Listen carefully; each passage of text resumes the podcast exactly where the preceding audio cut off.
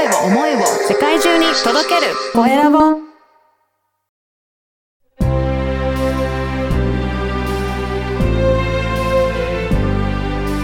経営者の志こんにちは、小ラボの岡田です。今回はオーストラリアに、えー家族留学中の那須沙織さんにお話を伺いたいと思います。那須さん、よろしくお願いします。よろしくお願いします。はい。まずは自己紹介からお願いいたします。はい。えっ、と、2022年の3月から、えーオーストラリアのゴールドコーストに家族で留学をしている那須沙織と言います。よろしくお願いします。よろしくお願いします。この家族で留学するきっかけというか、どうしてこちらオーストラリアに行くことになったんですか？えっ、と、主人がですね、2017年に、はい。あの、オーストラリアのシドニーに、うん。こう、出張で行ったんですね。1週間ぐらい。その時にもう、その1週間でオーストラリアに魅了されてしまって。で、まあ、家に帰ってきてすぐ、もう、オーストラリアに自分が行きたいと、はい。住みたい、みたいな感じで言い出して、で、まずはそのための、こう、石段を作るにあたって留学したいと。へー。まあ自分の、まあ、学びの留学をしたい。で、その後、は就職につなげたいから、家族でついてきてくれって言われて、おー、はいはい。そこが最初ですね、始まりです。そうなんね。え、それ聞いたとき、どう感じられました？え、無理無一人で行ってって言いました。そうなんですね。ええいや、でも、ね、今、はいまさに、その、家族で行ってらっしゃるんですけど、そこからいろいろあって、那須さん自身も行く決断をどこかでしたわけなんですよね。そうですね。うん。これ、うん。どうして行こうっていうふうに決断できたんですかね？ああ、そのなんか、うん私がその言われてすぐ、もう即座に無理です。うん。一人で行ってほしいって言った時に、あの、そこで主人が折れるかなと思ったんですけおど、ーはもう全く私の意見は聞かずに、もう勉強し始めたんですよ。英語の勉い。強を。はい。で、絶対に自分は行きたいんだ、こういうふうなことをやりたいんだ、みたいなのをずーっとやっぱ言い続けて2年ぐらい、あ、で2年はたかかったんですね。2年私戦いましたね。戦って、行きはい。たくない。で、それはやっぱなぜかというと、私子供3人いて真ん中の子が障害持ってるんですよね。はい。で、その障害持ってる子供の子育てをやっぱ海外でうん。自分が英語も喋れないのうんにするっていうことにやっぱ自信が持てなかったんですよね。うん。はい。で、それを私も説明するんですけど、主人は主人で自分のやっぱ夢とか、はい。こう思った感情をやっぱ捨てきれないっていうのがあって、ええはい。2年間話し合った末に、うんまあ主人がもし棺桶に入った時に、うん。ああ、オーストラリア行きたかったなーって思ってたら嫌だなって思ったのが最後です。そうなんですね。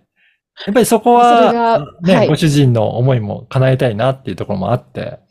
そうですね。やってもないのに諦めるっていうのが多分自分の中でちょっと変かなっていうふうに思い始めたんですよね。主人の姿見てて。そうなんですね。うーん。どうです？2年かかりましたけど。実際に今行ってみて生活していかがでした？行く前との何か違いとかありました？ああ、全然違いますね。もう違いますか？物価も全然違いますし、はい。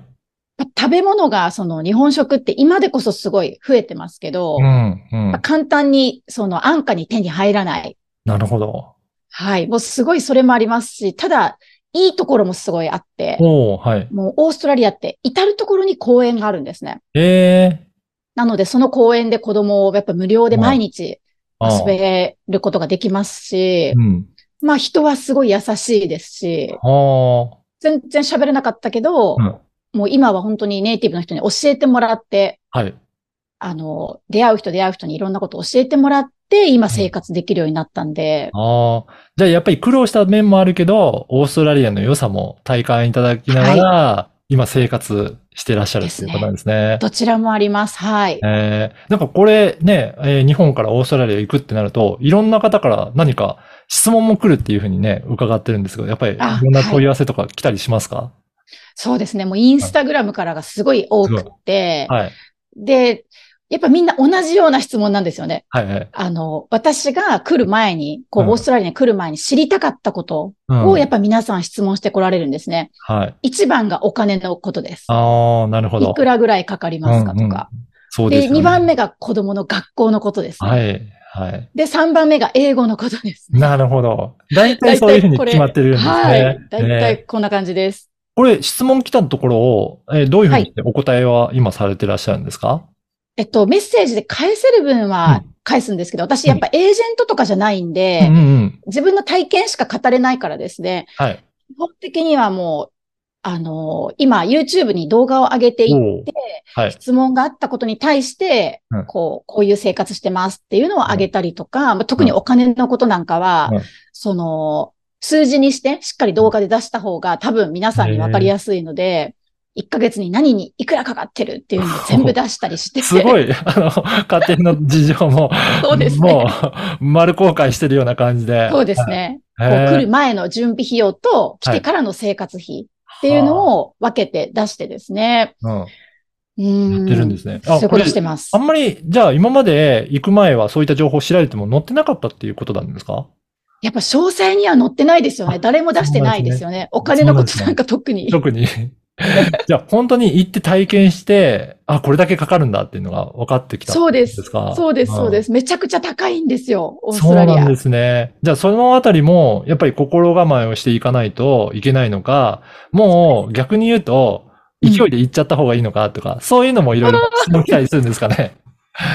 確かに、一人身だったら勢いでも全然いいかもしれないですけど、はい。親子留学とか家族留学の人増えてきてるんで、はい。やっぱりお父さん、特にお父さんとかは考えるんじゃないですかね。やっぱり予算どれぐらいでとそうでか。すよね。生活できるのかっていうのは、本当に家族を養っていくわけなんで、はい、あると思い。うん生活できるかどうかっていうのは重要なことになりますね。うんはいうんいや、そういったところを乗り越えて、今、いろいろ発信もされてらっしゃるっていうことなんですよそうですね。誰かのお役になんかはい。立てたらいいかなと思います。はい。いや、ぜひね、この番組は、えー経営者の志なので、このはい発。信してる思いっていうところ、志をぜひ教えていただけるでしょうか。はい。はい。えっ、と、私がその、留学をまず決意するまでにもすごく時間がかかりましたし、うんその決断したのに来て、やっぱりすごい嘆くこともたくさんあるんですね。うんそのお金のことに限らず文化の違いだったり、やっぱりその人と接する中での英語力がないがための、うん。そのコミュニケーションが取れなかったりとかっていうジレンマがやっぱりすごく大きいので、そういう私のそのリアルな生活、はい。本音ですね。なんか留学生活っていうとキラキラしてるように見えるかもしれませんけど、うんとってもやっぱり大変なことがいっぱいあるので、、それを発信することで、やっぱりこのコロナが明けてから海外にこう出たいって、学びに行きたいっていう人たちのうん本当に役に立てるようなものをこう出したい。うん。で、それを見た人がこう参考になって、まあ、助かったとか、うんあ、これ見ててよかった、知っててよかったって思えるようなものがですね、こう増えていって、はい。みんながこう海外に出た時に、こう、なるべく楽しくとか、うんうんこう得られるものが多いような、うん。こう、ちょっと、ビビたる手助けですけど、そういうのがなんかできたら嬉しいなっていうふうに思ってます。そうなんですね。いや、本当にね、なかなかいろいろ情報化社会といえども、なかなか出てない情報もいっぱいあると思うので、そうですよねそういったところからね、発信されて皆さんの役に立ちたいっていうところですけど、ね。はいあのーね、今、えー例えばですね、こういった方に、えーまあ、お役に立ちたいなという、どういった方がこういったオーストラリアとか、えーうんうん留学とかしたいとか、えー住んでみたいという方、なんかそういったこ方が多いのか、質問としてはどうですかね？あ今、親子さんがめっちゃ多いです。親子そう留学。なんですね。親お子で母さんとお子さん。えー一緒に留学されるんですね。そうですね。小学生のお子さんとかを連れて、お母さん、どっちか、その、もし親子留学するなら、どっちかしか来れないっていうビザになっちゃうんですよね。えなので、子ど子供さんの学生ビザ、お母さんが、まあ、保護者ビザみたいなので来る人がすごくー、多いので、なるほど。そういう方たち、もしくはこれから、その私の発信を見て、あ、留学ってもしかしたら子供にとって何か一つの体験としていいかもとか、何かそういうきっかけになったり、うん、すると嬉しいなとは思います。そうですね。やっぱりね、日本とは大きく違うと思うので、そういったところもはい。ね、いい体験、苦労する体験とか、様々あるってことですよね。うん、なんか多様性って言われてる今、現代なので、はい。本当の多様性っていうのがどんなものかは、オーストラリアってやっぱ移民の国なんで、はい。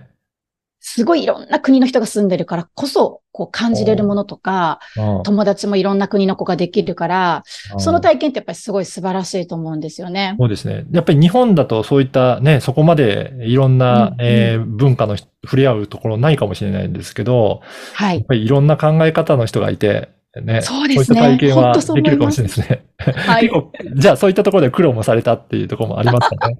はい、正直なところ。うん。だからそういったところも、まあ一つの体験だと思って行ってみたいっていう方にはいいかもしれないですね。はい本当にそう思います。はい。いや、ぜひね、今日のお話を聞いて、もっともっと、えー、那須さんのお話聞いてみたいなっていう方いらっしゃれば、このポッドキャストの説明欄に YouTube の URL を掲載させていただきますので、そこから発信している YouTube もぜひご覧になっていただけたらと思います。はい、ありがとうございます。よろしくお願いします。はい。今日は、えー、オーストラリアに家族留学中の那須沙織さんにお話を伺いました。那須さんどうもありがとうございました。ありがとうございました。